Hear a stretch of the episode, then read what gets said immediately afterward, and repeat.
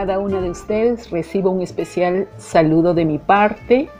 Que el Señor pueda ayudarnos en esta nueva serie que empezamos hoy titulada Más allá de nuestra vida. ¿Quién apretó el acelerador? Fue hace un rato que fuimos pequeñas, luego niñas, después adolescentes y entonces en algún lugar en medio de todo esto algo nos golpeó. Quizá fue el funeral de un abuelo. Quizá cuando dijiste adiós con la mano a tu hermano o a tu hermana mayor que se casaba. Te diste cuenta de que esos días eran algo más que comer y dormir. Esto es lo que se llama vida. Y esta es tu vida. Tu vida te ha sido dada.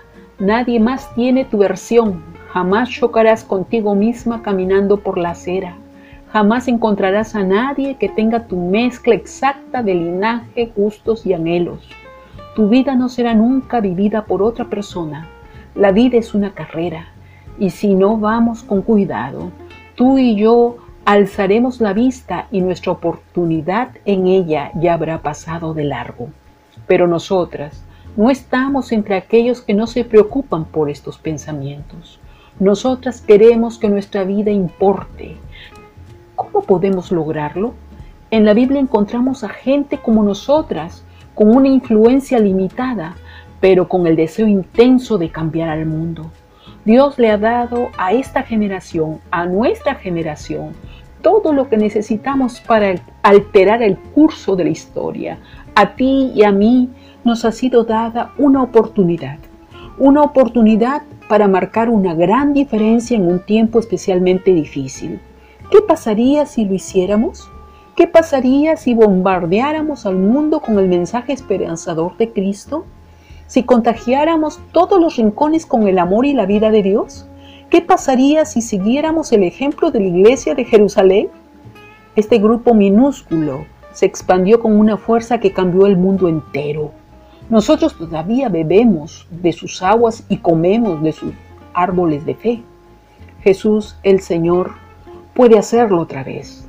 Después de todo, somos hechura suya, creados en Él para buenas obras, las cuales Dios preparó de antemano para que anduviésemos en ella. Efesios 2, 10. Hemos sido creadas por un gran Dios con planes maravillosos, y Él nos invita a ir más allá de nuestra vida, porque su bondad sobrevivirá a la tumba, su amor perdurará más allá del aliento final. Vivamos de tal modo que nuestra negación en todo aspecto sea el inicio de nuestra propia vida. Rita, Raquel, Rebeca, mujer, escribe tu nombre. Qué increíble oportunidad Dios ha puesto delante de nosotras. Una ocasión para marcar la diferencia en un mundo desesperado y dolido.